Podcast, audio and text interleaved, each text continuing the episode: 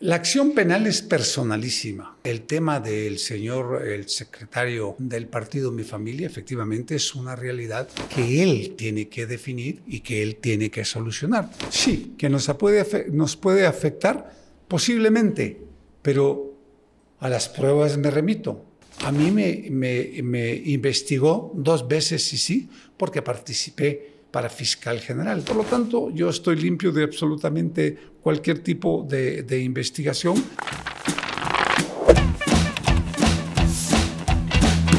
Buen día amigos de Soy 502. Estamos de nuevo con una entrevista más a los candidatos presidenciales para que podamos conocer un poco más acerca de sus planes de gobierno y de las propuestas que tienen para los guatemaltecos. En esta oportunidad estamos con los presidenciables del partido Mi Familia, Julio César Rivera Clavería y José Urrutia, a quienes les damos la bienvenida y les agradecemos por estar en este recinto.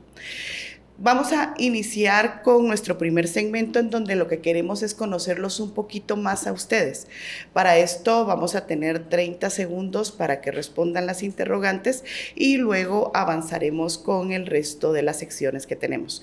Esta sección se llama Conozcamos a los candidatos y pues quisiéramos saber quién es Julio César Rivera Clavería. Pues soy un abogado graduado en la Universidad de San Carlos de Guatemala con maestría en seguridad pública y especialización en el tema de seguridad y justicia.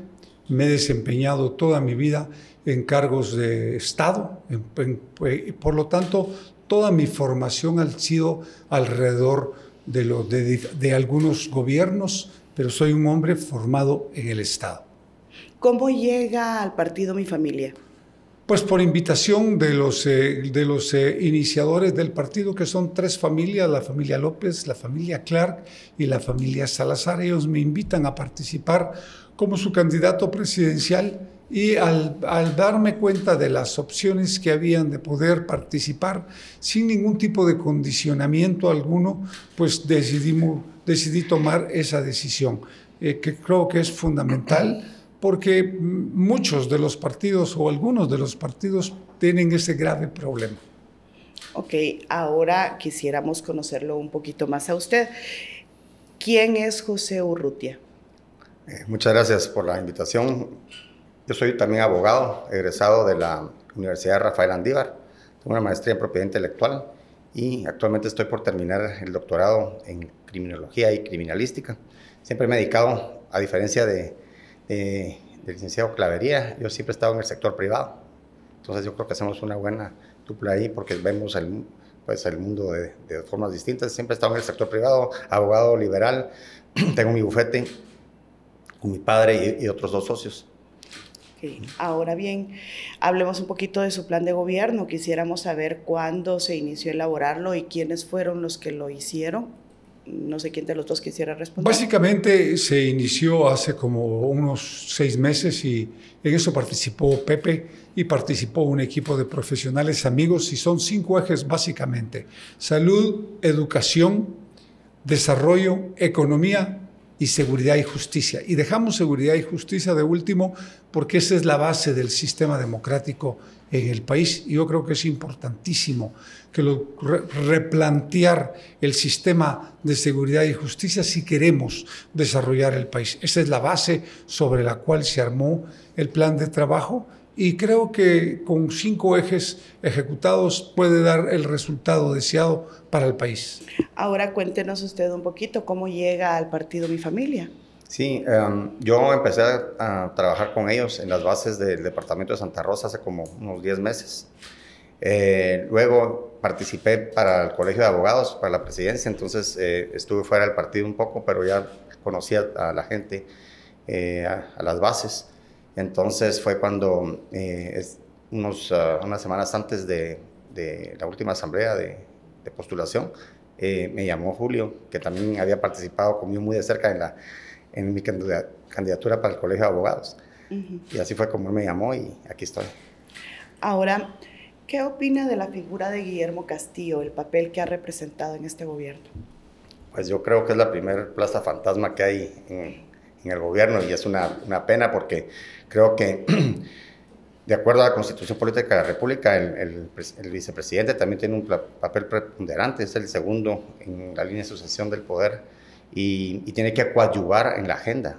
Dice coadyuvar, así dice la, Constitución, ¿verdad? Y tiene voz y voto. Yo no, creo, yo no veo que este eh, señor, ¿verdad? El licenciado Castillo, tenga voz ni voto, ni siquiera tiene presencia. Eh, yo soy una persona que, siempre asumo mi responsabilidad y siempre voy a estar a la par de mi presidente ¿verdad? de la mano trabajando por el bien de Guatemala. Muchas gracias. Vamos a pasar a nuestra segunda sección, que es está más dirigida a conocer su plan de gobierno y vamos a hacer pues algunos planteamientos relacionados con ciertos temas para los cuales ustedes tendrán la pregunta inicial, dos, dos minutos para responder y una más para una repregunta. Vamos, como están los dos, eh, le voy a hacer la pregunta inicial a usted y usted te responderá la repregunta. Entonces usted tiene dos minutos y usted tendrá uno. Háblenos acerca de su plan en materia de seguridad. Fíjese que es, uno de los temas más complicados y complejos que hay que desarrollar rápidamente en el país. Primero porque se afecta a la vida, la integridad y la propiedad de los guatemaltecos. Guatemala está pasando un gran flagelo en criminalidad organizada que de alguna manera tenemos que terminar y que se ve en diversos sectores gradarlos no es fácil ni sencillo, pero yo en lo personal creo que el, problema más importante que a resolver rápidamente es el problema de las maras, al que yo denomino el fenómeno criminal del siglo XXI, el narcotráfico, la trata de personas, el trasiego de armamento, el tráfico de migrantes y el lavado de dinero. ¿Cómo? Bueno, eh, existen fórmulas. Yo creo que una de las, de las primeras fórmulas, dependiendo del tipo de trabajo en la parte operativa en contra de las maras, es la primera construcción de tres cárceles de máxima seguridad que nos permitan aislar a los dirigentes de las maras en 23 horas de celda por una de sol y tenerlos fuera de circulación. Eso va a hacer que ya no puedan seguir operando desde adentro. Pero el tema también de narcotráfico lo hemos platicado con Pepe muchas veces y vamos a hacer acuerdos con los norteamericanos para que efectivamente se incremente el número de elementos de la Agencia de Drogas en Guatemala y de la CIA.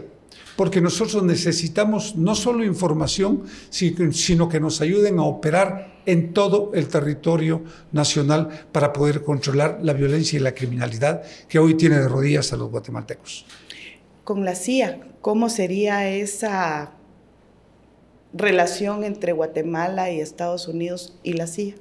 Bueno, no solo la CIA, el FBI y otras agencias de la DEA, por ejemplo, que sería en este caso la, que más eh, tendría que intervenir. Pero yo creo que nosotros también tenemos aquí nuestra agencia de seguridad y, de, inteligencia, nuestra secretaría, que tendría que estar de la mano estrechamente trabajando con ellos en seguridad civil e incluso militar.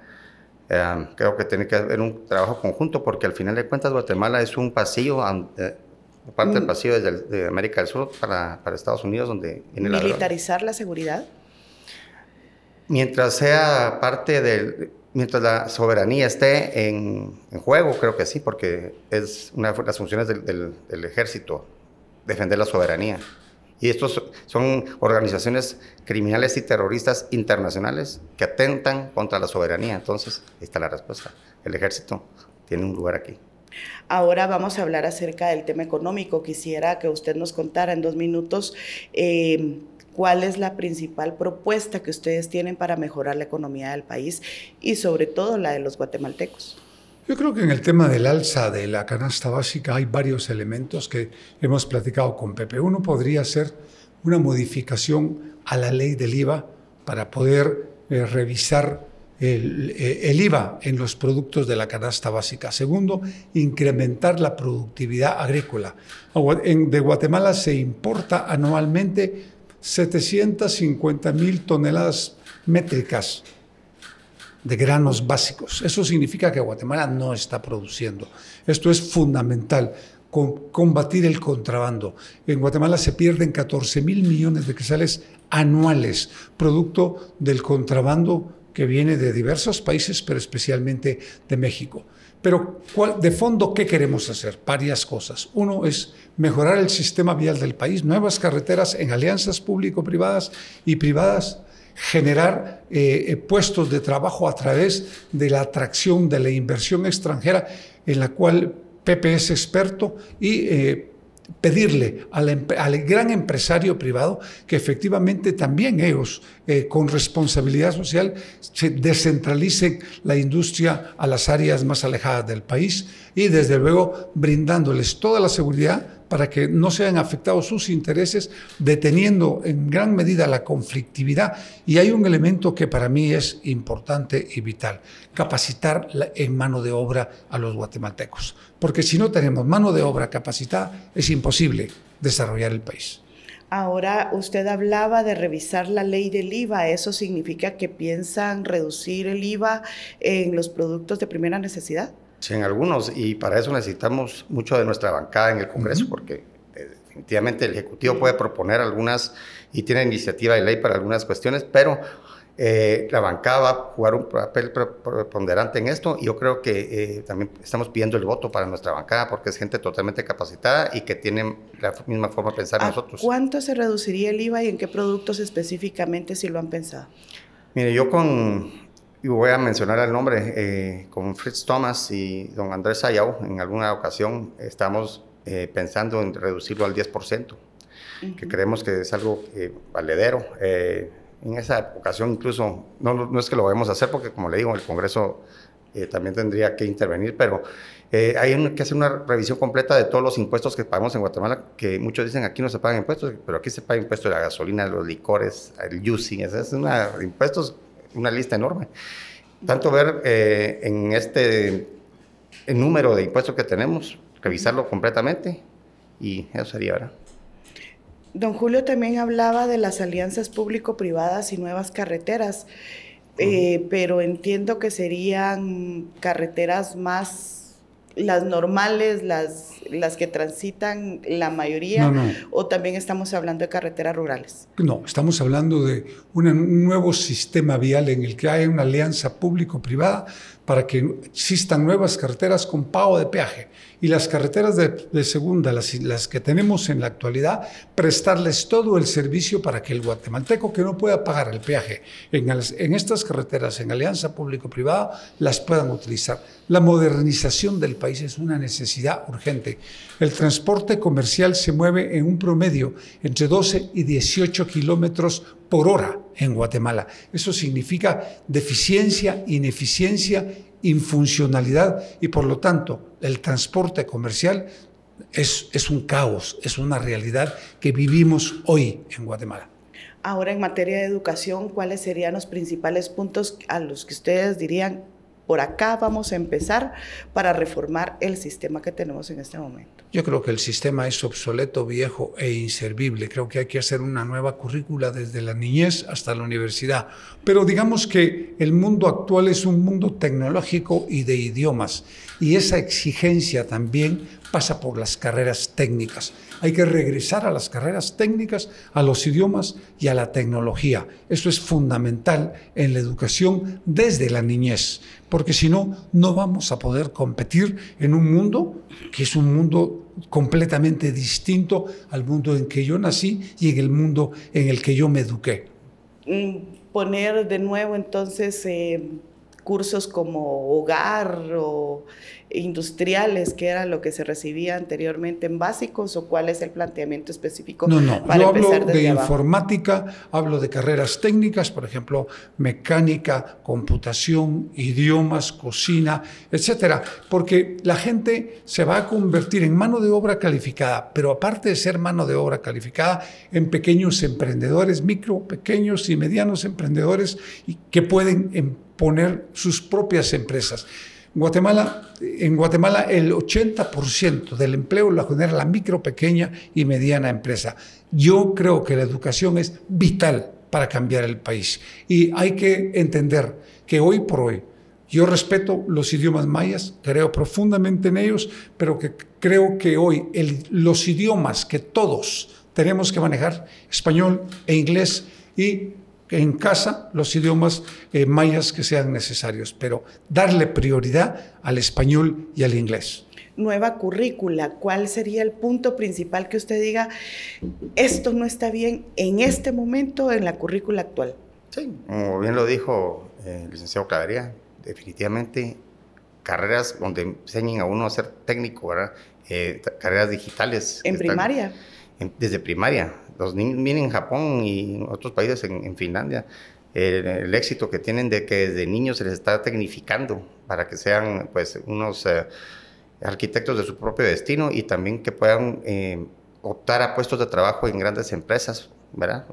aquí lo que tenemos que atraer muchas empresas de quitarle el mercado a, China, ¿por qué no decirlo así? Podemos nosotros ser ese proveedor de Estados Unidos, eh, evitando grandes costos desde, desde el otro lado del Pacífico. Nosotros podríamos aquí industrializar Guatemala, industrialicemos Guatemala, ese es mi, mi mensaje. Ahora en materia de salud, ¿cuál es su principal eje o su principal propuesta en este tema? La salud preventiva y la salud primaria. No puede ser posible que los puestos de salud y los centros de salud a nivel nacional no estén dotados del equipo de los trabajadores y de la medicina básica necesaria. Vamos a construir tres hospitales solo en la ciudad capital, pequeños uno en zona 18, otro en Misco y el otro carretera El Salvador para desfogar el Hospital Roosevelt y el Hospital San Juan de Dios. Desde luego tenemos pensado otros hospitales de especialidades eh, a nivel regional, pero va a depender de los recursos o de la cooperación internacional, de los apoyos y de las ayudas que se puedan lograr. Yo creo que la salud es fundamental, pero la preventiva sobre todo. Yo que he caminado el país, los 340 municipios, no de ahorita, de toda mi vida. Me impresiona ver cómo los niños a los 10, 11, 12 años han perdido la dentadura, simple y sencillamente porque no se les ha enseñado normas básicas para lavarse la boca o lavarse las manos después de entrar al baño. Y le voy a regresar a algo.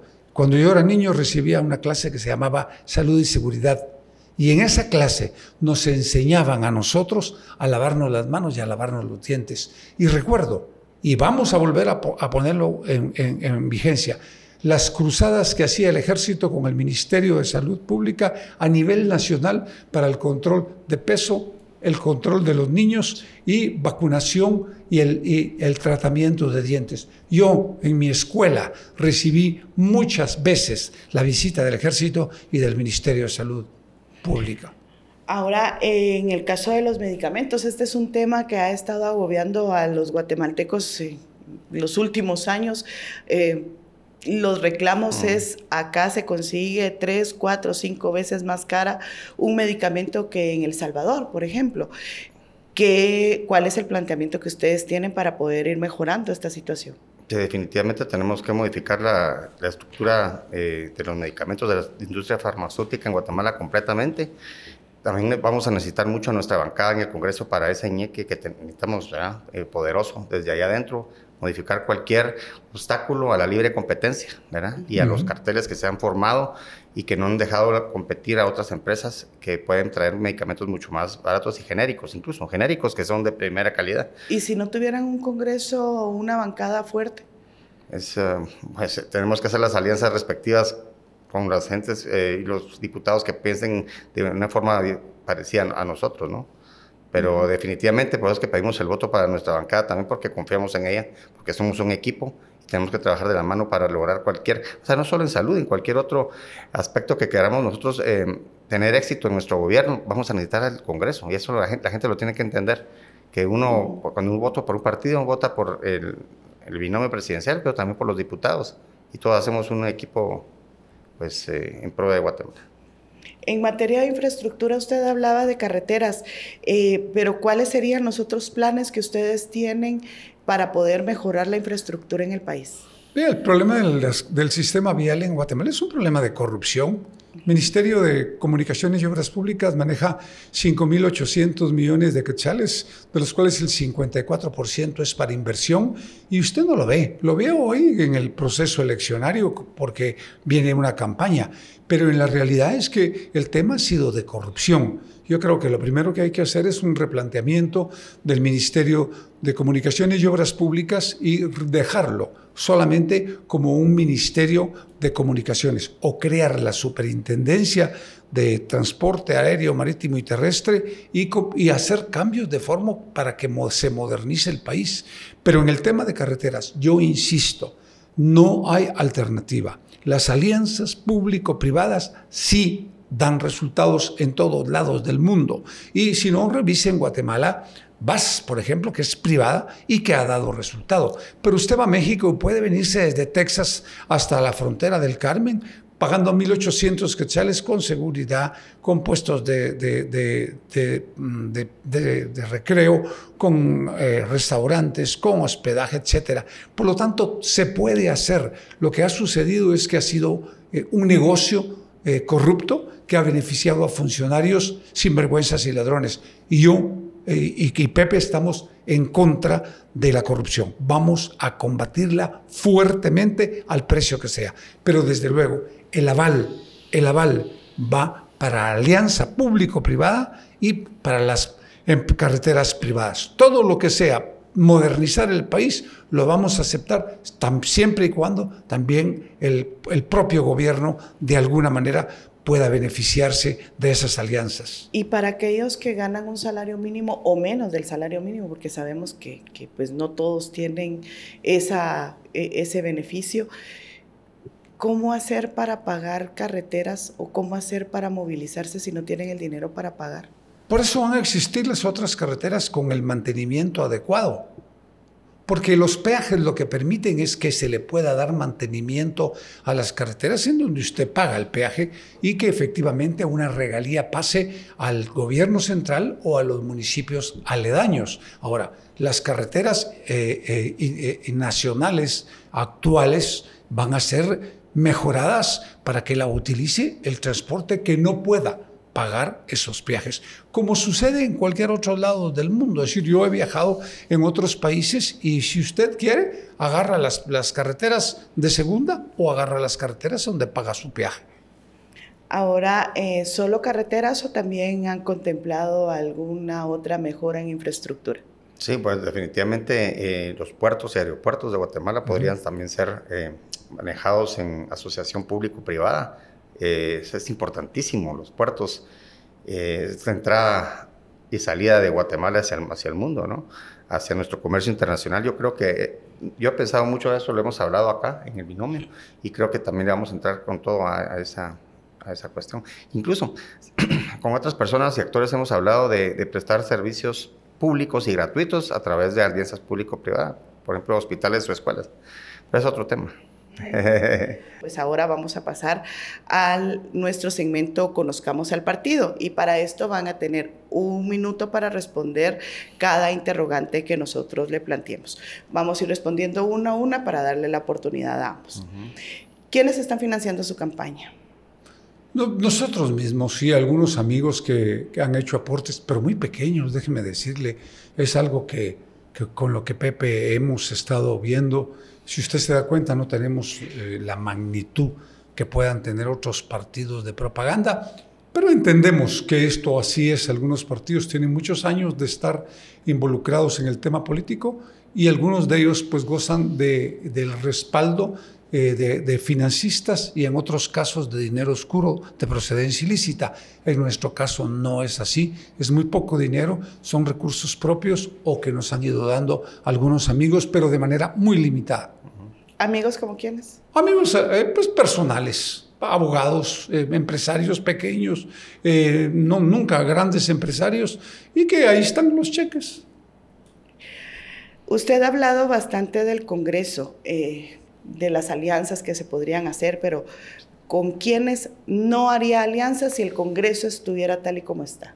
Bueno, creo que en el juego político uno tiene que ser astuto y lograr los objetivos eh, de una forma limpia también, ¿verdad? Eh, yo creo que siempre y cuando cualquier partido que incluso ideológicamente no estuviera en la misma línea nuestra, si ellos comprenden nuestro plan, eh, desean también coadyuvar en, en un objetivo común, que nosotros propongamos, tendríamos que hacer alguna alianza para poderlo. Pero hay muchos partidos o bancadas que han sido señaladas de corrupción, por ejemplo. Entonces, ¿también con ellos haría usted alianza por esta estrategia? Mire, todos los partidos, bueno, la mayoría de partidos han sido señalados de corrupción, al menos los que han estado en el poder. Yo creo que en eso estamos muy claros, ¿no? Pero tendríamos que ver quiénes van a, optar a los cargos de elección popular. Bueno, ya sabemos quiénes van, pero quiénes finalmente ocupan una curul en el, en, el Pero tal así como está ahorita el Congreso, no hablemos de los que vienen, sino de los que están con quienes. Sí, definitivamente hay gente que no da confianza. Por ejemplo, pero bancadas específicas alguna que pueda mencionar. Que usted diga, no, con ellos sí, definitivamente no. Eh, actualmente, yo le diría que a mí no me gusta la UNE, pero de aquí a que no pueda hacer yo una, una alianza para lograr un objetivo en prueba Guatemala, no sé. Es que es lo que hay, no podemos inventar más ni traer más diputados de los que ya están elegidos, ¿no? Ok. Vamos con la siguiente pregunta. Eh, usted ya está en la silla presidencial y pues llegamos al 2026 y le toca elegir dentro de una terna eh, a la nueva fiscal general y pues ahí está Consuelo Porras. ¿Usted la reelegiría para un tercer mandato? Yo soy de un criterio completamente diferente. Yo creo que las elecciones para fiscal general, para magistrados de la Corte Suprema de Justicia, deben hacerse por sorteo. Por lo tanto, yo todas las personas seleccionadas llenan los mismos requisitos de calidad y de, y de pero ahorita la ley es que usted la tiene. No, pero, no, pero yo puedo hacerlo por sorteo porque es una decisión del presidente de la República. Y yo lo haría por sorteo. Yo no, yo no estaría pensando en un nombre en especial. A mí me interesa un fiscal general que resuelva el problema de la investigación criminal y de la acusación. Eso es lo que a mí me interesa. ¿Y Consuelo Porras lo estaba haciendo? Pues no lo sé. No, no estoy al día. Ahorita estoy involucrado en el tema político, no en el tema pero en lo que en las últimas... Pues creo que ha hecho como todos los, como todos los fiscales una parte buena y alguna parte mala. Le, tiene luces y sombras como los tuvo la CICIG, como los han tenido otros fiscales generales y por lo tanto yo respeto la institucionalidad. Las personas van y pasan, pero las instituciones son permanentes.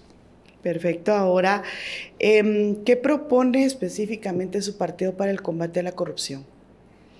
Bueno, en primer lugar, eh, somos los principales responsables de llevar gente proba a, los cargos públicos. Y en eso sí nos hemos nosotros eh, puesto mucho a trabajar, en, tanto en las bancadas, en los candidatos alcaldes y por supuesto en el binomio. Creo que nosotros no hemos tenido ninguna tacha eh, que nos lleve a, pensar a que vamos a cometer actos de corrupción, ¿verdad?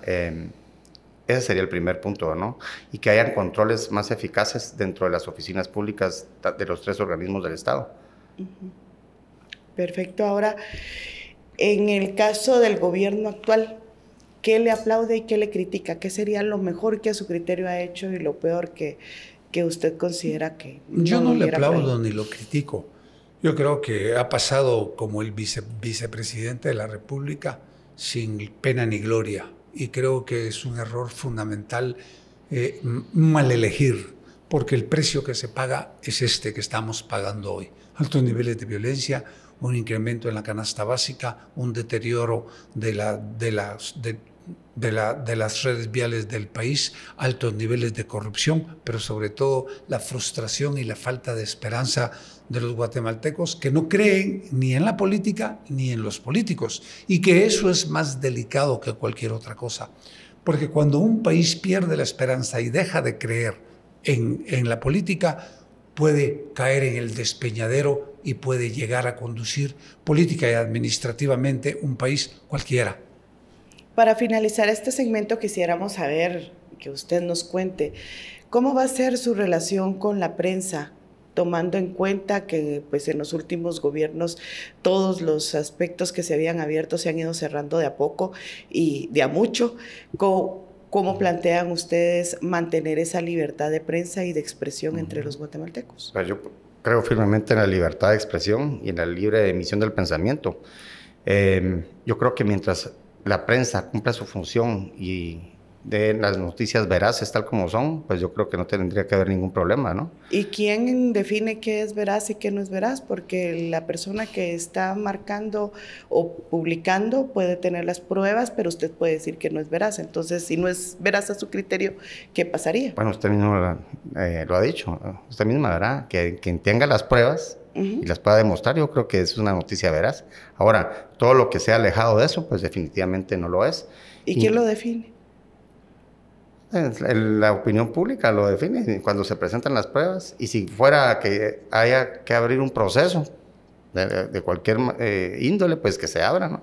Y la cosa es que yo creo que tiene que haber transparencia tanto, ah, principalmente del, del, funcionario público y también de la prensa en dar a conocer la noticia tal cual es, ¿no? Ok, bueno, hemos llegado al fin de este segmento y vamos a poner ahora a prueba la agilidad mental del candidato a la presidencia. En esta parte tenemos 29 palabras y vamos a ir sacándola pues al azar. Eh, yo se las iré mostrando y usted va a decir lo primero que se le ocurra eh, relacionado con el tema. Esta, em, este segmento pues lo hemos denominado como la pregunta rápida y vamos a empezar.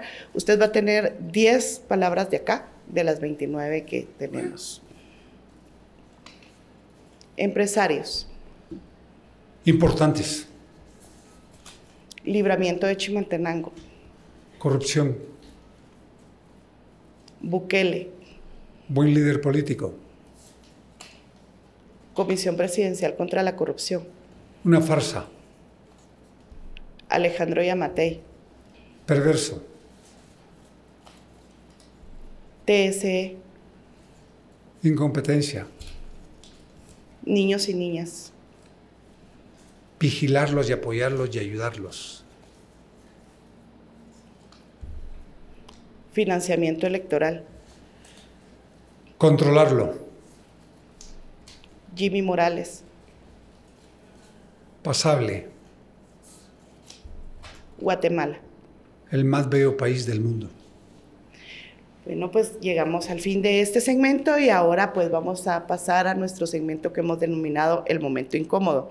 En este punto pues eh, recogemos las principales dudas que hay de nuestra audiencia y de nuestros amigos relacionados con temas que pues a veces a los candidatos no les gusta mucho, pero que la duda existe y pues que hay que solventarla. Entonces quisiéramos eh, saber si el secretario general del partido, Byron López, fue ligado a proceso por un caso especial de estafa si la cabeza y cara visible de la agrupación, siendo él el secretario general, complica un poco su situación del partido y cómo cree que la población va a confiar en ustedes, que no son un grupo o una agrupación política corrupta más. La acción penal es personalísima. El tema, el tema del señor, el secretario del partido Mi Familia, efectivamente es una realidad que él tiene que definir y que él tiene que solucionar.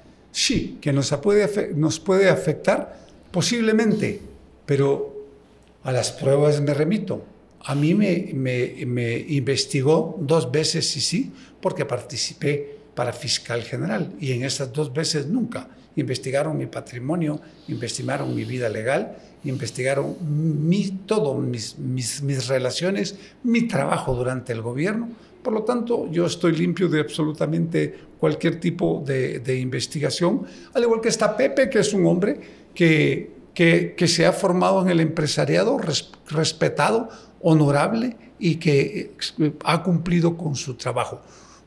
Las, las diferencias, efectivamente, las tendrá que solventar el Consejo que yo doy al, a, Soy 502 es que lo inviten y que él les explique cuál fue la problemática por la que cuál está pasando. Pero que nos puede afectar, desde luego que nos puede afectar, pero la población nos conoce a nosotros y sabe y confía en que nosotros nunca hemos estado involucrados en actos de corrupción porque hemos sido investigados y además nuestra vida ha sido eh, abierta, limpia y transparente. Es una situación personalísima, menciona usted, sin embargo, pues eh, lo postularon, está postulado, inscrito como candidato.